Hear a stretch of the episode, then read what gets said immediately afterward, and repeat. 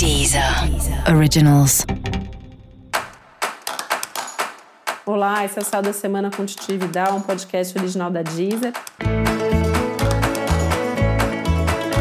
E esse é um episódio especial para o signo de Escorpião. Eu vou falar agora como vai ser a semana de 1 a 7 de novembro para os escorpianos e escorpianas. Eu mergulharia mais profundamente nesse repensar a vida, né? São as duas últimas semanas de Marte retrógrado, no dia 13, o Marte vai ficar direto.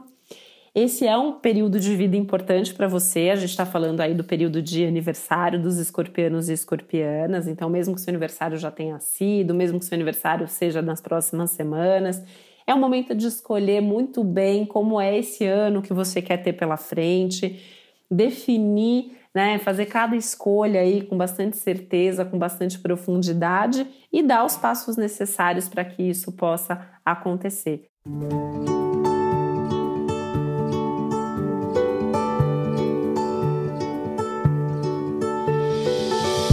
Acho que o escorpião é um dos signos que está liberado aí ao longo dessa semana, até para fazer alguns movimentos de novidade, dar alguns passos importantes na direção do futuro.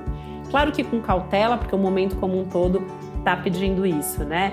E, e, sabendo se ouvir, né? Ouvir a intuição, ouvir o que está passando aí dentro de você e sabendo ouvir os outros, obviamente, né? As conversas pedem um pouco mais de escuta e de diplomacia também, tá? Se alguma situação você tiver essa percepção de estar tá chegando no limite, né, que é um tema geral da semana, também é importante fazer algum movimento na direção de tentar resolver. E se vier algum contratempo, principalmente envolvendo outras pessoas, para, respira, né? Avalia muito bem o que precisa ou não ser conversado e o que, que muitas vezes não sai como você esperava, mas justamente é porque você precisa se movimentar aí numa direção diferente do, do que estava previsto.